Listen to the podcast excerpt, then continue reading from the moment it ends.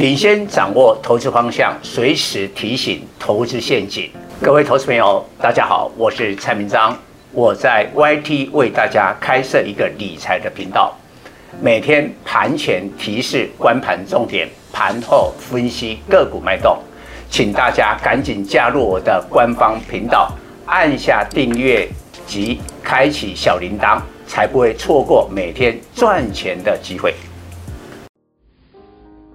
各位粉丝朋友，大家好，我是陈章，现在是礼拜五盘后的分析。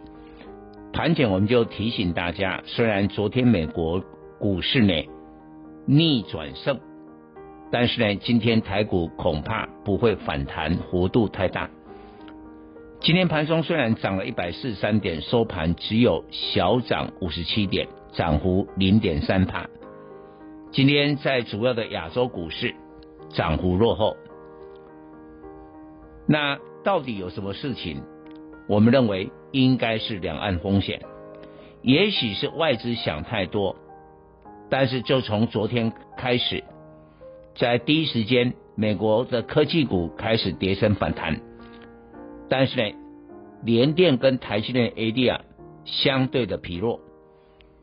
那今天台积电只有平盘，一度盘中还回测六百块的支撑。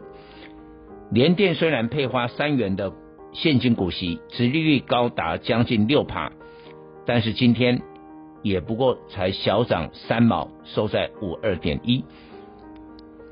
因为外资手上最多的股票就是晶圆双雄，大家认为在俄乌的战争之后。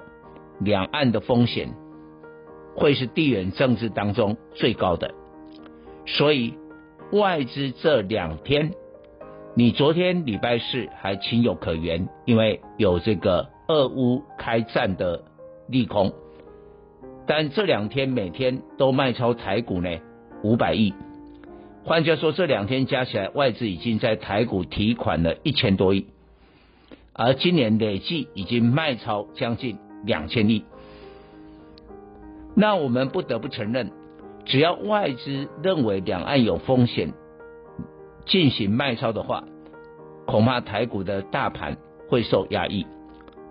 而下个礼拜一还是二二八的假期，台股没有交易，我们还要评估美国股市的科技股能不能顺利的延续反弹。我认为难度颇高。也换句话说，昨天台。美国股市是在拜登总统宣布了制裁俄罗斯，对利空出尽的美股来说，跌升强反弹，但是有价差之后，他还是要卖，所以我认为下个礼拜，请我们所有的粉丝在操作台股当中要谨慎。我认为，我初步认为，应该下周还有一个低点。